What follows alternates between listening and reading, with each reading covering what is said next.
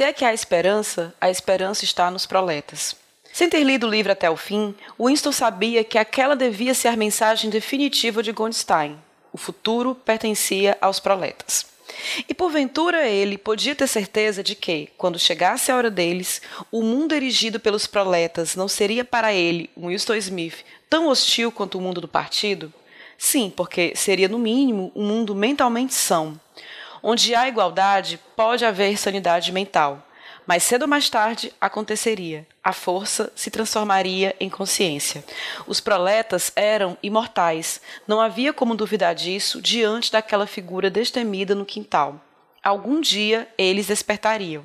E enquanto não despertassem, mesmo que o processo levasse mil anos, sobreviveriam a todas as adversidades, como passarinhos, transmitindo de um corpo para outro a vitalidade que o partido não compartilhava e que não conseguia aniquilar. Você se lembra, disse ele, do sabiá que cantou para nós naquele primeiro dia na orla do bosque? Ele não estava cantando para nós, disse Julia. Estava cantando pelo prazer de cantar. Não, nem isso, estava só cantando. Os passarinhos cantavam, os proletas cantavam, o partido não cantava. No mundo inteiro, em Londres e em Nova York, na África e no Brasil, e nas regiões misteriosas e proibidas que ficavam além das fronteiras, nas ruas de Paris e Berlim, nos vilarejos da interminável estepe russa, nos bazares da China e do Japão, em toda parte via-se a mesma figura sólida e indomável, tornada descomunal pelo trabalho e pela maternidade, esfalfando-se do nascimento à morte e ainda assim cantando. Daqueles ventres possantes haveria de sair um dia uma raça de seres conscientes. Winston e Julia eram os mortos. O futuro pertencia aos proletas. Mas poderiam compartilhar desse futuro se mantivessem viva a mente, como mantinham vivo o corpo, e desde que passassem adiante a doutrina secreta de que dois e dois são quatro. Nós somos os mortos, disse ele.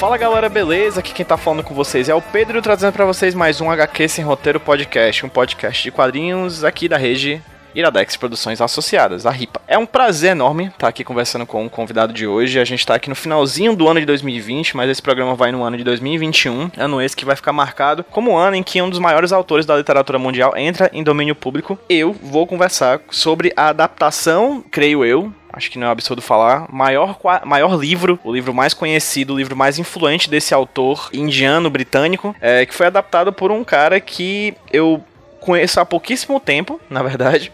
Primeira vez que eu tô conversando com ele aqui, na verdade conversei com ele por telefone, depois a gente fala mais sobre isso em breve. Mas tô aqui para conversar com um cara que adaptou 1984 o livro do George Orwell para quadrinhos aqui no Brasil. Eu tô aqui para conversar com o Fido Nash, convidado mais do que especial aqui para esse roteiro. E vou pedir, Fido, para que você, por favor, se apresente para quem tá ouvindo a gente. Quem é você? Oi, oi. Grande prazer é meu é, está falando com você, Pedro, os ouvintes. É, bom, meu nome é Fido Neste, é, eu sou um quadrinista, ilustrador, às vezes mais ilustrador do que quadrinista, às vezes vice-versa, e que tive essa honra, né, de, de, de pegar esse grande, essa grande obra para fazer a adaptação para os quadrinhos. Acabou de sair pela Companhia é, das Letras, pelo selo da Companhia das Letras, o Quadrinhos Nascia, e é isso, já está em várias livrarias, em vários países, está sendo lançado o mundo afora aí. Um grande prazer estar falando com vocês. Várias livrarias, vários países. A gente vai discutir um pouquinho sobre isso, como esse quadrinho já nasce quase como um best-seller, porque ele já tá sendo lançado em vários cantos do mundo, assim. Vou... A gente vai falar sobre tudo isso, filho, no seu determinado momento. Mas no começo, cara, eu sempre gosto de fazer essas primeiras perguntas para todos os convidados que são quadrinistas aqui do HQ Sem Roteiro Podcast. Você falou que é ilustrador, é quadrinista, mas eu quero voltar um pouquinho no tempo até para entender um pouquinho do teu referencial histórico, certo? Cara, quando foi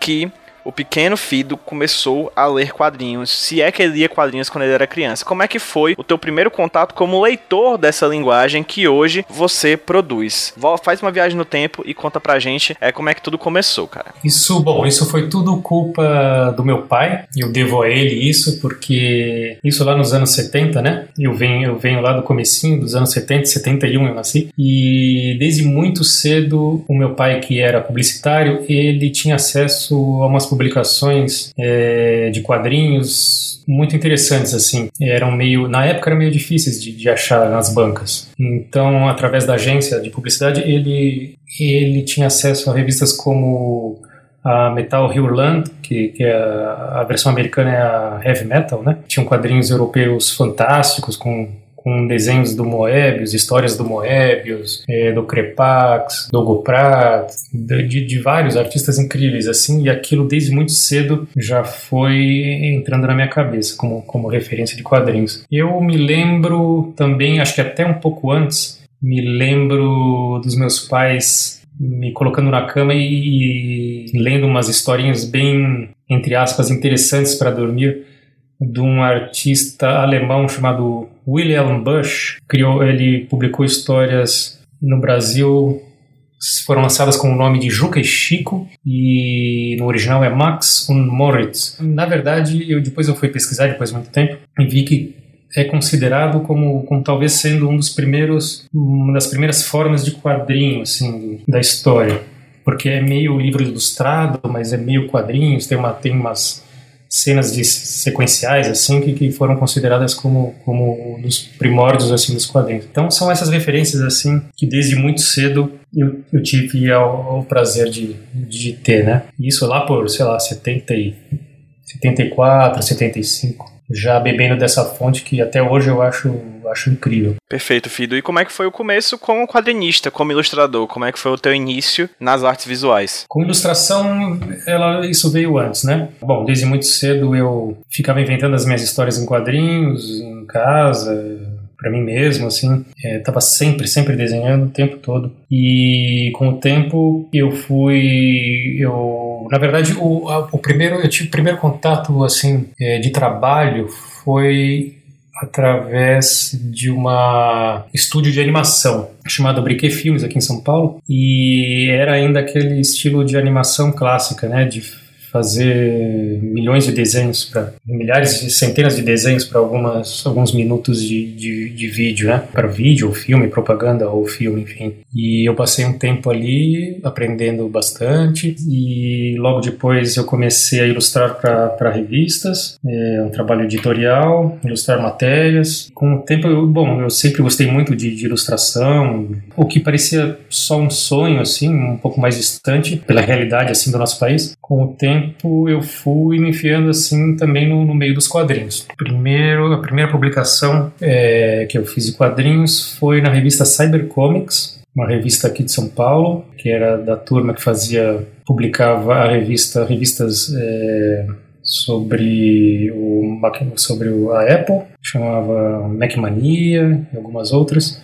E eles tiveram é, essa ideia de publicar revistas em quadrinhos que ao mesmo tempo eram essas as histórias e quadrinhos eram lançadas também online na internet. E foi ali que eu que eu lancei as primeiras historinhas. Muito bem acompanhado porque na, nas revistas saíram saíram trabalhos também da Laerte do Angeli do Adão Garay, MZK e vários outros artistas incríveis assim. Perfeito filho. E cara vamos lá. Vamos falar de 1984 certo? Qual foi o teu primeiro contato com o livro? Você leu há muito tempo atrás, você leu recentemente para fazer a adaptação. Qual é o teu primeiro contato com essa obra? Você viu, viu o filme? Enfim, como é que foi? Quando você entrou em contato com 1984 e qual foi a sensação de ter lido esse livro pela primeira vez, pela segunda, pela terceira, enfim? Bom, prim primeira leitura foi exatamente em 1984. O meu irmão, ele leu o livro para a escola, então eu sou um ano e meio mais novo, mas acabei pegando o livro emprestado e eu tinha 13 anos na época.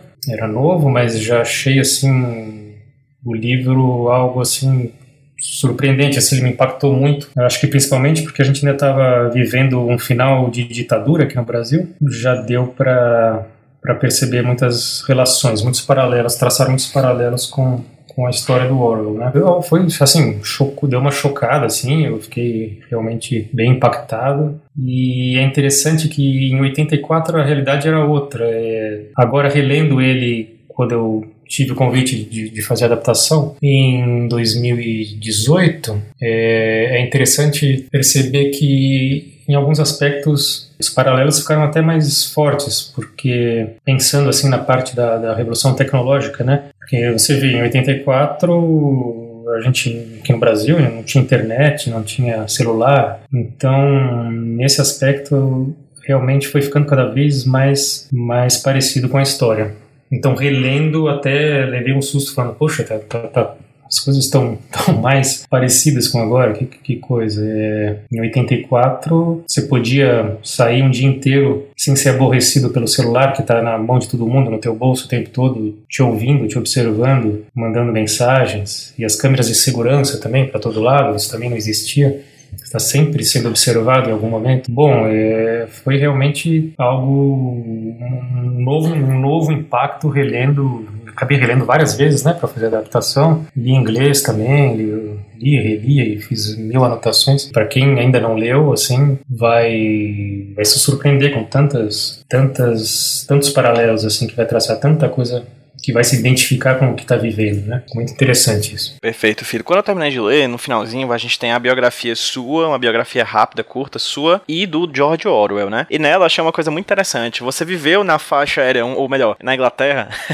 nos, entre os anos de 2000 e 2001, né? Como é que foi essa experiência de você ter vivido na Inglaterra e, de certa forma, isso é possível de ser visto é, nessa obra? Assim, você também adaptou essa tua experiência de vivência nesse país? Bom, foi uma experiência muito bacana, assim, foi durou um ano exatamente. É um país que eu sempre tinha, tinha muita curiosidade, já tinha visitado antes, então já tinha me encantado por ele, sempre quis ter a experiência de viver um tempo nele, foi o que eu fiz. Com certeza, de alguma forma acaba impactando, você acaba, de alguma forma acaba influenciando na, na, na hora de fazer a adaptação, sim, ter eu ter vivido lá, porque muita coisa fica guardado assim, né, na, na, nas gavetas da memória. Que seja o, o clima da, do, do, lugar, as cores, as feições do, do, do povo britânico, muito disso tudo voltou depois de ter passado 20 anos, né? É, 20 anos, quase 20 anos. É, com certeza influenciou sim. É, lembrando até, eu acabei usando na história, em alguns edifícios, exemplos da arquitetura brutalista que eu lembro de ter, de ter ficado surpreso em ver lá. Essa arquitetura de, de pesada, né? De, de, blocos imensos de concreto. Isso tudo foi voltando à mente, assim. Aqueles milhares de tijolos das, das casas vitorianas, um mar de chaminés, isso tudo tá na história. Eu, eu vi ao vivo e, e tá na história. Uma dimensão também bastante industrial da, da cidade, né, que ainda tá presente, tá bem presente no livro e, consequentemente, também na, na parte visual do quadrinho, né? Verdade, verdade, porque, assim, é, eu, eu, eu, imaginei um 1984, o ano, né, 1984, que não fosse exatamente o ano de 1984 que nós conheci, que eu conheci, né, que eu acabei vivendo, eu tive a experiência de viver em 1984. Como é um 84 distópico imaginado pelo Orwell, então eu fiz um um 84 que não corresponde à, realidade que a gente viveu. É um 84 mais atrasadão, assim. É, ainda com a, as minas funcionando, minas de carvão e milhares de chaminés e o carvão poluindo muito o ar de Londres. Foi interessante também de imaginar a parafernália do, dos aparelhos, assim, é, dos ministérios, é, com aquela cara de, de máquinas pesadas e ultrapassadas, ainda que muito eficientes, né, porque control, controlavam funcionava muito bem, controlava tudo e todos o tempo todo, mas com aquela cara mais atrasadona, assim. Isso é interessante. Perfeito, filho. Como é que foi, cara, a ideia de adaptar? De onde veio? Foi um convite feito pela editora? Você levou a ideia? Enfim, como é que foi a gênese da, do nascimento dessa adaptação? Foi um convite, sim, convite do meu editor, do Emílio Fraia, da Quadrinhos Nascia. Eu estava trabalhando em outro projeto, em outro outro quadrinhos, então recebi o convite, paralisei na hora e aceitei na hora também, porque sempre foi um dos livros, dos meus livros favoritos. Fiquei perplexo e feliz, assim, realmente foi um convite, assim, que um presentão que, que caiu nas minhas mãos. Você falou aí que estava trabalhando em outro trabalho. Você trabalhava já com, com quadrinhos da Companhia das Letras, é isso? Era um projeto, assim, uma história mais pessoal minha, assim, com roteiro meu e agora eu tô pensando em retomar ela, né? E não sei, vamos ver, talvez saia pela, pela quadrinho sim, mas ainda preciso ver os detalhes. Como é que foi o processo de adaptação, né? Quanto tempo durou? Você disse aí, salvo engano, passou pelo meu vídeo que foi de 2018 que você começou a fazer isso, né? Como é que foi o trabalho de adaptar esse, esse livro em um quadrinho em números, assim? Quanto tempo demorou? Como é que foi a questão do roteiro, né? Quanto é que foi, como foi o desenho? Enfim, como é que foi o trabalho de adaptação? Isso, inclusive, com contato, claramente, com o editor da obra? Sim, começou no final de 2018 e durou um ano e oito meses, onde eu tive realmente que, que me dedicar totalmente à adaptação. Eu, eu recusei qualquer outro trabalho, é, a, não ser a, a não ser as ilustrações para a Folha de São Paulo, o jornal Folha de São Paulo, para onde eu ilustro. Começa tudo com a releitura, né? A releitura, primeiramente sem fazer nenhuma anotação, depois uma segunda releitura começando a anotar, começando a pensar em forma de roteiro. Eu costumo falar que deve ser parecido com um trabalho assim de, de edição de filme, talvez, não sei, onde você seleciona o, os trechos que vão entrar, os que não vão, os que você vai transformar em imagens, o que você vai deixar em texto, o que você vai mostrar com texto e imagem. Isso tudo vai passando para anotações de roteiros, primeiramente bem em forma de rascunho, assim. Então vai apurando aos poucos. Costumo fazer uns, uns esqueminhas, assim, é, uns roteirinhos com, com as imagens. Você vai torcendo para que aquilo se encaixe no, no, número X de páginas de cada capítulo, porque são, afinal, são três partes com 24 capítulos no total. Às vezes você está ali no meio, no final do roteiro e vê que não encaixa, então você tem que voltar um pouco, refazer um quadrinho ou outro, imaginar de uma forma diferente, encaixando. E, e é isso, assim, eu acho que o maior desafio foi realmente o volume de texto é tão relevante, né? É, é, é tão grande que o realmente o maior desafio acho que foi condensar de uma maneira que não perdesse a essência da obra. Né? Depois das releituras e, e os roteirinhos, é, é, eu, par, eu bom, aí a gente parte para o lápis. Eu parto para o lápis, tamanhos A3, depois o nanquim, tem a etapa do nanquim, tem a etapa do nanquim aguado. Finalmente escaneio tudo e coloco as cores no computador. Então, isso tudo que acabou levando um ano e oito meses. O livro, cara, é um livro que trata basicamente de opressão estatal, opressão governamental, opressão de um governo autoritário. E é interessantíssimo perceber como, particularmente, grande parte do livro é um livro bastante introspectivo, né? Durante grande parte da leitura do, da obra, a gente está lendo basicamente o que se passa na cabeça do personagem principal, que é o Winston Smith, né? E quadrinho é uma obra visual, assim como o cinema, né? Ele também tem texto, ele também tem palavra, assim como o cinema, mas ele é uma linguagem prioritariamente, ou pelo menos grande parte dele, a parte mais forte dele talvez seja a parte visual dele. É como é que é, filho, adaptar o sentimento, a, a, o, o, que há de mais subjetivo, talvez, o pensamento da pessoa, essa coisa completamente imaterial, em imaterialidade. Né, como é que é transformar algo que é completamente material, como o pensar de um personagem, numa coisa visual que no final das contas a gente vai ler, né, vai ver na página de quadrinhos quando a gente tiver a HQ em mãos. Essa parte foi, foi, foi bem interessante de, de, de fazer, porque é no momento em que, justamente no momento em que o Winston ele está pensando, e o que acontece muito no, na história, ele está sempre divagando e pensando, é ali que eu pude explorar mais assim uma, uma parte mais minha, mais autoral da minha visão da obra, que eu pude ter mais liberdade para isso. Você não precisa seguir exatamente o que está ditando o texto, né? E é bom, é interessante que são várias, são várias partes onde o Winston está tá realmente divagando e sonhando e pirando, né? Eu descobri nos momentos onde, onde o Winston estava pensando e divagando e sonhando, ali eu achei uma brecha para mostrar mais a, a, a minha cara para a obra, né? O, algo mais autoral. Inclusive a obra é repleta de metáforas, né? Que você também acaba adaptando essas coisas da, do pensamento também nessa dimensão visual e metáforas visuais, né? Sim, sim, verdade. Fazendo paralelos com outras coisas não tão óbvias, né? Imagéticas que podem ficar interessantes. E no final, Fido, como é que foi a definição, por exemplo, da dimensão imagética, né, visual dos personagens, assim? Que no livro a gente não tem descrições muito claras deles, né? Tipo do Winston, da Julia, do O'Brien, né? Como é que foi definir esses personagens no final das contas? Como é que foi o diálogo com a com a com o editor? Enfim, como é que foi no final das contas dar cara a esses personagens que até então eram somente palavras? Bom, da editora e dos herdeiros eu tive carta branca, sim, para a criação dos personagens personagens. Então, o que eu tinha de memória dos personagens, assim, do, que eu havia visto, tinha sido do, do, do, filme mais famoso dos anos 80, né, que saiu em 84 mesmo, do Michael Redford. John Hurt fez o Winston Smith, filme incrível, aliás. E eu lembro de ter visto o filme também na época, assim, 85 talvez.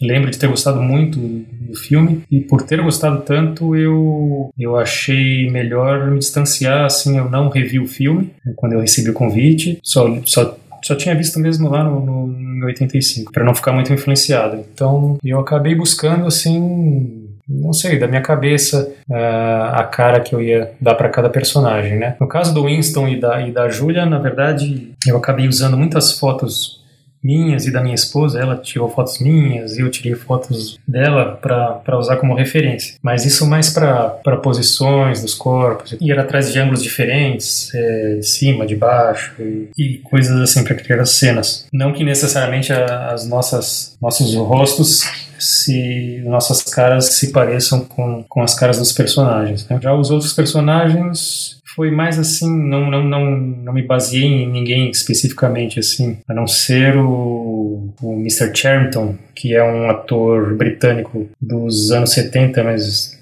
eu acho que os mais, os mais novos não vão, não vão conhecer quem ele é. Não sei se eu falo o nome também, eu deixo para as pessoas descobrirem, talvez seja mais divertido. E Fido, especificamente o Grande Irmão. A tua, a tua visão, a tua vi a adaptação do Grande Irmão nesse quadrinho é diferente de outras que eu já vi, assim, inclusive do filme, né? É um Grande Irmão atônito, é um Grande Irmão de olhos arregalados, assim, é um Grande Irmão com uma expressão muito impactante, né? É interessante falar do Grande Irmão, né? Que é uma que faz parte. É, o 1984 é um livro muito pop, né? A gente, acho que é bacana a gente falar isso, pontuar e deixar claro. O reality show mais famoso do Brasil, todo mundo já sabe, o nome vem do Big Brother, do Grande Irmão, né? É, mas a tua versão do Grande Irmão é particularmente muito. É, me soou no primeiro momento muito estranha, não num sentido negativo, porque eu nunca tinha visto uma depicção dessa forma dele. Assim, esse olhar atônito, esse olhar violento, esse olhar realmente de que ele está me olhando, né? De onde veio a visão do, do Grande Irmão? Por que é, essa escolha do Grande Irmão? Que diferente dos outros personagens, né? Que estão lá no, nas narrativas, os rostos mudam, a, as expressões mudam, o Grande Irmão tá sempre igual e está sempre olhando você, né? É, você me falando isso dessa maneira que te impactou, eu fico contente, porque é isso é esse efeito que eu queria dar mesmo no, no leitor. Eu demorei um pouco para chegar na, na, cara que eu queria, porque eu não queria puxar muito para Stalin, o caso que eu acabei pensando, meio um híbrido também, não muito para Hitler ou algum outro líder fascista, né? Porque é engraçado que, a, que, a, que o 1984 tem isso. Ele, ele tem, tem gente de direita que puxa a sardinha pro lado deles, gente de esquerda que puxa para eles, e, e o Orwell deixou claro que não é, não é, não, não, não, não se tratava de uma crítica apenas ao regime comunista, né? É, contra qualquer regime totalitário. Então eu queria achar uma cara mais neutra, assim, e com esse olhar bem psicótico, assim, bem que incomodasse mesmo. Ele não, nunca muda porque é uma imagem estática, ninguém sabe se ele existiu, se ele não existem outras, não existem filmagens do, do Big Brother. Ele é um, ele é um rosto ali, né? Onipresente. E eu queria essa cara realmente é, bem perturbadora. Eu tive a oportunidade, Fido, de, de ver um documentário que eu gosto muito da Netflix, inclusive recomendo para todo mundo que tá ouvindo, que é um documentário chamado A Terra é Plana, que é um documentário sobre terraplanistas dos Estados Unidos, sobre a primeira convenção nacional de terraplanista dos Estados Unidos que aconteceu alguns anos atrás. E é muito impressionante, você falou aí que o livro ele é instrumentalizado, né, por diversos tipos de, de, de lados políticos, e no começo do livro tem um cara que é anti-vacina, que é conspiracionista, que acredita, sei lá, em reptilianos. Ele vai falar sobre vários livros que ele lê, ele fala de vários livros terraplanistas e um deles é 1984. Isso é uma coisa que me impactou bastante, assim, né? Como é que é pra ti que leu 1984 em 1984 e releu e releu e releu várias vezes? O que, o que é que esse livro para ti hoje demonstra para a sociedade, assim, porque ele é um livro que ele foi escrito em, foi escrito durante 48, mas foi lançado em 49, né? Algum, um ano antes da morte do, do Orwell. Mas hoje ele é outra coisa, né? Hoje, né? Ou é a mesma coisa, né? Enfim, ele é um livro muito que muda com o passar do tempo, né? Como é que é pra ti analisar 1984 hoje e como é que foi essa análise que você transformou em quadrinhos, assim? É, essa turma tá bem na moda agora por aqui, né? A gente acaba importando muita porcaria de fora e Parece que, que, isso não foi exceção. Eu tenho um pouco de preguiça dessa gente, os terraplanistas e gente que nega a ciência e não quer saber de vacina e etc. Mas não adianta, a gente convive com eles, a gente tem que, sei lá, acabar entendendo o que, que se passa nessa cabeça e, e ver o que faz, né? É, é, assustador mesmo, assim, relendo o livro, realmente eu ficava assim perplexo. Uau, passagens que eu não me lembrava e que na época não, não, não, traçaria esse paralelo com essa gente, né? Que, que, que tá aqui agora no nosso país, no mundo, impressionante, assim, parece, acaba parecendo que o Orwell estava meio que prevendo que isso podia acontecer, né? É uma, uma volta ao passado, assim, parece que a gente está regredindo para a Idade Média, uma coisa realmente é, é impressionante. Esse programa que você falou da Netflix eu ainda não, não assisti, não estava sabendo, vou atrás. Engraçado, né, essa coisa de regredir, né? Você falou isso, é, é explicitado na obra dele, né? Por exemplo, no princípio da nova fala, né? Que é um grande apêndice tanto do livro quanto do quadrinho, né? Exato, a nova fala que vai reduzindo as palavras, né? Até você ter o seu pensamento suprimido, você não conseguir mais se expressar pelo encurtamento de, das palavras. Isso acaba lembrando um pouco, não sei, talvez os emojis que a gente tem hoje, a forma de se comunicar, a forma de você ir atrás de notícia e não ter paciência de, de ler um texto comprido, é, você só quer ver o, o título da, da matéria, da, da, notícia e já passa para a próxima e, e, se comunica também com mil abreviações. É, é engraçado, é, é, bem isso que parece que a gente está tá vivendo, que, que, lembra muito a, a nova fala, né? A gente falou da adaptação visual, a gente falou da adaptação dos personagens, mas a gente não falou ainda, você falou por cima, mas a gente acho que a gente poderia se aprofundar um pouco mais também em outro personagem que é muito claro na obra, que é a própria Londres, né? Mas não uma Londres de hoje, nem uma Londres de antes, é uma Londres ficcional, profundamente atacada por bombas que a gente não sabe de onde vem, né? Habitada por 5% do, do núcleo do partido, 10% do núcleo do, núcleo do partido externo e 85% de proletas, né? Como diz no livro. É uma Londres suja, é uma Londres cinza, é uma Londres feia, é uma Londres Londres pobre, é uma Londres destruída, né, de várias maneiras diferentes, né? Como é que foi para você transformar, criar essa Londres da tua adaptação do 1984? Essa Londres, com certeza, era o que o Orwell estava tava enxergando ali, né? Na época em que ele escreveu, um pós-guerra. Então aquilo tudo estava muito presente para ele. Busquei respeitar essa visão dele, é, mostrando essa cidade é, destruída, constantemente atacada por bombas, que na verdade não é muito difícil descobrir quem jogava essas bombas, né? A Julia era um pouco mais sagaz que o Winston em algumas coisas. Ela, em algumas partes do livro, ela fala disso. E é isso mesmo, uma Londres totalmente atrasada, assim, como eu falei, cheia de, de, ainda de fábricas e minas de carvão, casas paupérrimas, cinza, né? Uma, uma, uma cidade cinza, cheia de concreto e fumaça e, e, pesada. E sobre palavra, Fido, é engraçado porque o livro ele trata muito de palavra, né? Do falar, o escrever, né? A gente falou aqui de velha fala, nova fala, a gente falou do de emoji, enfim. É, como é que foi para você articular as palavras desse texto? Porque é um, é um livro, é um quadro muito robusto, né? A gente tem muitas imagens, é um quadro bastante visual, você conseguiu trabalhar bem, creio eu, assim, pelo que eu vi, foi muito impactante a forma como você articulou as imagens, as metáforas visuais, mas também é um quadrinho que tem bastante texto, né? Que você articulou o texto no decorrer da página, assim. Como é que foi para você ser esse letrista também, né? Essa pessoa que articulou e colocou os textos ao redor dessas imagens, como é que você pensou a palavra dentro dessa obra? É, foi um trabalho assim bem meticuloso, assim. Procurei buscar um equilíbrio, era meio inevitável, assim. Eu acho que eu cheguei num limite de, de corte. Tem gente que pode achar que tem muito texto, mas eu realmente não queria deixar nada muito importante de fora. À primeira vista, realmente, e, e é verdade, tem muito texto, mas é, é a essência do livro ali. Se eu, se eu cortasse mais, realmente ia acabar ficando um, um, pouco mais fraco. Uma opção seria o livro ter 500 páginas, mas não seria muito viável em vários sentidos, né? De tempo, de custo e tal. E eu acho que eu acabei encontrando um equilíbrio interessante assim de volume de texto, imagens. Tem uma tem uma parte que, que também foi meio difícil de fugir do, do, do, do conteúdo de volume de texto que é o mais especificamente o que eu chamo de o livro dentro do livro, né, que é o livro do Goldstein, na segunda parte. Então eu quis passar a impressão de que, de que o leitor é o próprio Winston com com esse livro do Goldstein nas mãos, lendo o livro. Então, são algumas páginas ali onde predominam apenas o texto, apenas as palavras, com um pouquinho de imagens. E também foi um. Nessa parte também foi um trabalho assim bem meticuloso. Assim, não, eu acho que eu não, não, poderia tirar mais nenhuma palavra. É, você falou aí uma coisa legal, né? A palavra tem, a palavra tá lá, mas ela tem um poder de condensação muito maior do que o da imagem, né? A imagem ela expande as coisas, meio que a, a, a palavra tem essa capacidade de, de, de, condensar de fato, né? Alguns conceitos ou ações, né? É verdade, é verdade. Com a imagem eu procurei assim passar o equilíbrio no sentido de dar uns respiros também, né? Você lê o texto, mas você olha a imagem e não é, não é sempre que está ali é, uma projeção exata do texto. Então, tem outras leituras que você pode fazer, os complementos que você faz com o texto e logo em seguida olhando uh, os desenhos, né? Fido, e as cores, cara?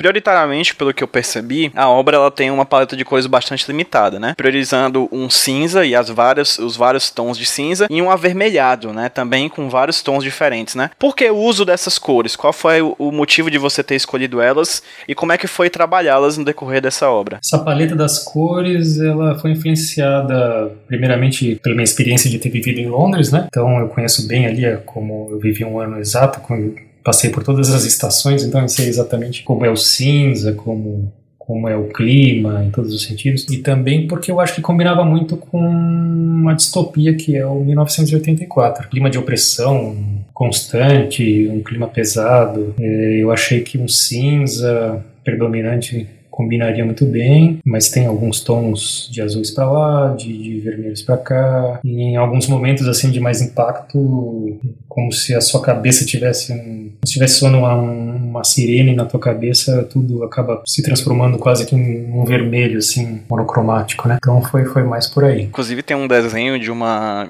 proleta estendendo roupas no varal, que o teu uso de cores é muito similar ao que eu vejo naqueles cartazes, né? Pro proletário, né? Então, assim, é uma coisa belíssima, assim, a forma como tu usa as cores em determinados momentos e cada... E por mais que você use uma paleta de cores limitada, essa limitação faz com que você traga é, formas criativas de aplicar ela na, na obra. É, em algumas imagens realmente é, lembram os cartazes de propaganda soviética tal, tem, tem, tem essa influência também. Essas imagens passaram as minhas referências também, bem, bem observado. Você, de certa maneira, utilizou propaganda como referência, cara, para o teu trabalho? Não só soviética, mas como um todo, assim, né? O Big Brother, o Big Brother está olhando para você, por exemplo, para mim sempre foi uma referência muito clara, Fido. Os Estados Unidos, o exército precisa de você, com a imagem do tio Sam apontando para essa quarta parede quebrada, assim. Pra, material de propaganda também serviu de referência para você? Essa imagem do tio Sam especificamente não, eu nem, nem lembrei dela. Mas o que acabou me influenciando um pouco aqui e ali foram realmente esses, esses cartazes de propaganda soviética, chinesa também, onde tinham artistas incríveis, assim, que buscavam, buscavam soluções muito interessantes com, com poucos recursos na época. Isso com certeza influenciou sim. Teram, eles usam um número também limitado de cores, grafismos, assim, umas colagens, né? Umas soluções muito, muito interessantes. Isso com certeza eu, eu acabei me influenciando sim. Fido, já se encaminhando pro final da conversa, cara, sobre a publicação. Como é que foi para ti receber o quadrinho em mãos, já impresso, lindinho, desse jeito aqui que eu tô com ele em mãos aqui agora, inclusive, me foi enviada pela Quadrinhos na Companhia. Eu fico aqui o agradecimento pra Companhia das Letras pelo, pelo envio dessa obra maravilhosa que eu tô lendo aqui. Eu li o 1984, né? Eu falei para você, a gente conversou, eu ia falar isso, eu falei isso no comecinho do papo, tô trazendo agora. A gente conversou por telefone antes da gente gravar esse bate-papo, né? Pra eu explicar para você como é que era o podcast e tudo mais. E falei também como é que ia ser o meu exercício pra gente falar aqui hoje. Eu já tive a oportunidade de ler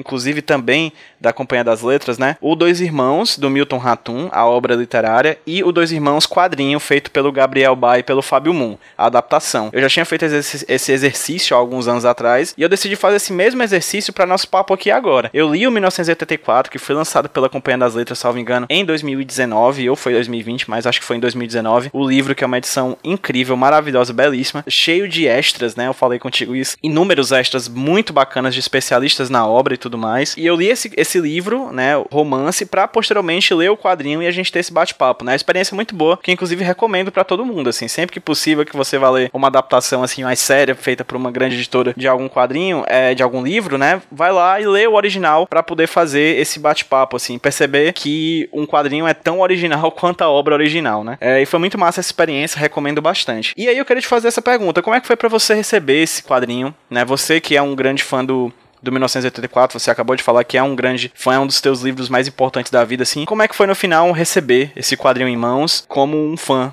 da obra original? Ah, foi um sonho, né? Um, sonho receber, assim, de, depois de um ano e oito meses trabalhando nisso, é, finalmente pegar nas mãos, assim, cheirar o livro, eu ler, realmente foi um prazer enorme, assim. E você tá certo, eu também sempre, sempre recomendo vá atrás do original. Eu, eu, eu gosto de ler os originais antes de, de, de ler as adaptações, assim, mas tem, tem muita gente que, ah, se não fosse pela adaptação eu não leria nunca e tal, não tenho muita paciência, mas eu, eu sempre recomendo também ir atrás dos originais. E achei muito legal essa, essa tua ideia, assim, você pode, acho legal, de repente, expandir isso, de essa experiência de você ler primeiro o original para poder fazer o o podcast, né? Depois ler as, adap as adaptações. Isso é realmente muito interessante. E Fido, quando eu te liguei, né, você disse que estava com a agenda apertada, estava complicado, por causa que você estava muito ocupado. De uma primeira vez que a gente entrou em contato, salvo engano, você falou que você estava fazendo autógrafos para as obras que seriam enviadas para os compradores. E num segundo momento, você estava também ocupado porque estava respondendo muitas,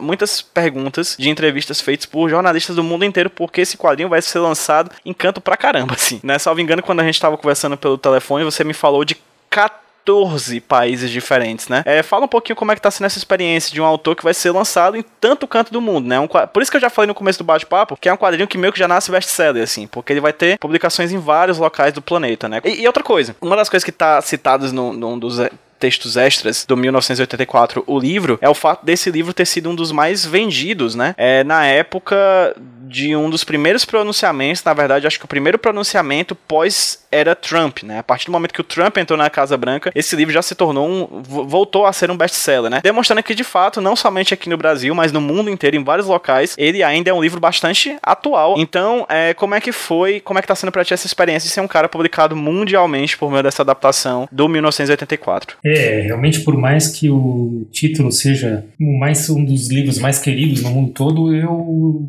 não posso esconder que eu fiquei surpreso assim, porque a cada mês que passava, durante o trabalho de adaptação iam chegando assim a cada mês ia chegando a notícia de ó tal país comprou tal país comprou. E isso foi crescendo crescendo. Agora já meio que já perdi a conta assim de tantos países. Alguns já lançaram né? A Polônia aliás lançou até um pouco antes do Brasil foi o primeiro país a lançar. Já veio a França já veio já foi lançado na Espanha Portugal. Vai sair logo logo uma, uma notícia fresquinha também e vai ser lançado logo também em árabe, no Egito, Líbano, em outros países, Coreia do Sul, Turquia, é, Hungria, a Grécia, a Romênia, fora também ano que vem nos Estados Unidos, Reino Unido, Alemanha, Itália, enfim, são, são muitos países e é, e é muito, eu acho muito interessante você ir atrás da, da receptividade, assim, atrás das, do, dos comentários, das críticas, está sendo muito legal isso. Participar de entrevistas para lá e para cá, tô achando muito, muito bacana. Fido, cara, muito obrigado pelo bate-papo, por esse bate-papo. Repito, esse quadrinho é maravilhoso, é bem bacana mesmo. Eu gostei muito da sua adaptação, eu gostei muito do. O livro, o livro já tinha lido quando eu tava no comecinho da fase adulta. Confesso que muito dele, muito dele eu tinha gostado, mas eu também não imaginava que ele tinha ficado tão preso na minha mente. Talvez porque eu tenha lido, visto alguns anos depois o filme, talvez porque seja uma obra que é muito referenciada por várias e várias obras diferentes. Mas fato é que quando eu reli em 1984, parece que eu tinha lido ontem. É um livro muito presente na minha vida de uma maneira que eu nem imaginava. E o quadrinho, nesse exercício de ter lido logo depois do, do, do livro, também me fez reler a obra, né? E ressentir a obra e repensar a obra numa,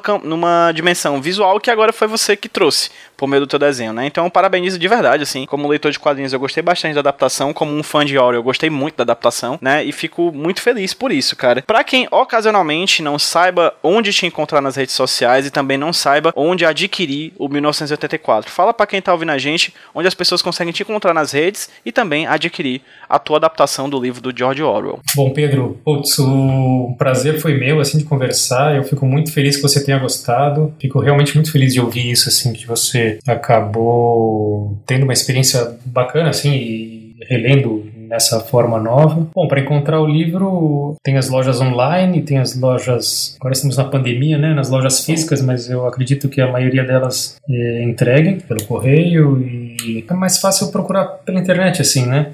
Dependendo de onde a pessoa mora, a pessoa pode ir atrás de uma livraria que seja da sua cidade, assim, uma livraria menor, ou for mais difícil, acaba mais fácil achar nessas maiores, né? É, mas não é difícil de achar, não. Eu tenho meu site, que é o fidonest.com, mas é, é, um, é um site, assim, que funciona mais como um portfólio e eu demoro um pouco para atualizar. Então, é, não tem nada ainda do 1984 lá, por exemplo. E é mais fácil de me achar pelo Instagram, Facebook eu não, não costumo entrar, eu não gosto muito. Então, realmente, a ferramenta que eu tenho usado mais assim para colocar as novidades, mostrar novidades até do, do, do, livro, né? É pelo Instagram. É só procurar meu nome no Instagram. Pessoal, eu tô vindo aqui na pós-edição para agradecer enormemente, como vocês ouviram aí no podcast, na introdução desse programa, a voz da minha queridíssima amiga Luísa Lima, uma voz maravilhosa, de uma pessoa maravilhosa, uma querida amiga, que topou dar uma lidinha rapidinha num trecho no livro do 1984 aqui para fazer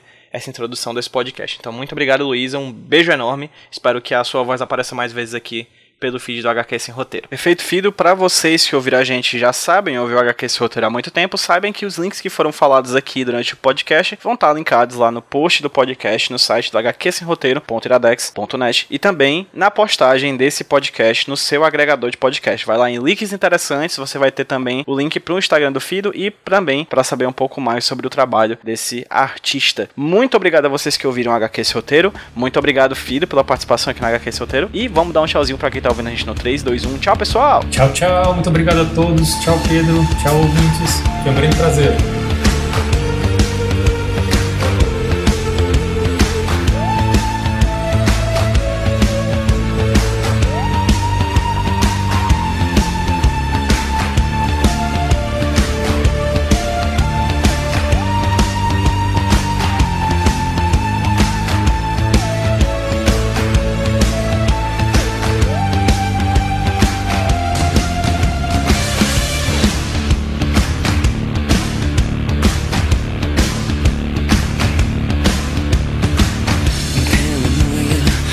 in bloom appear A transmission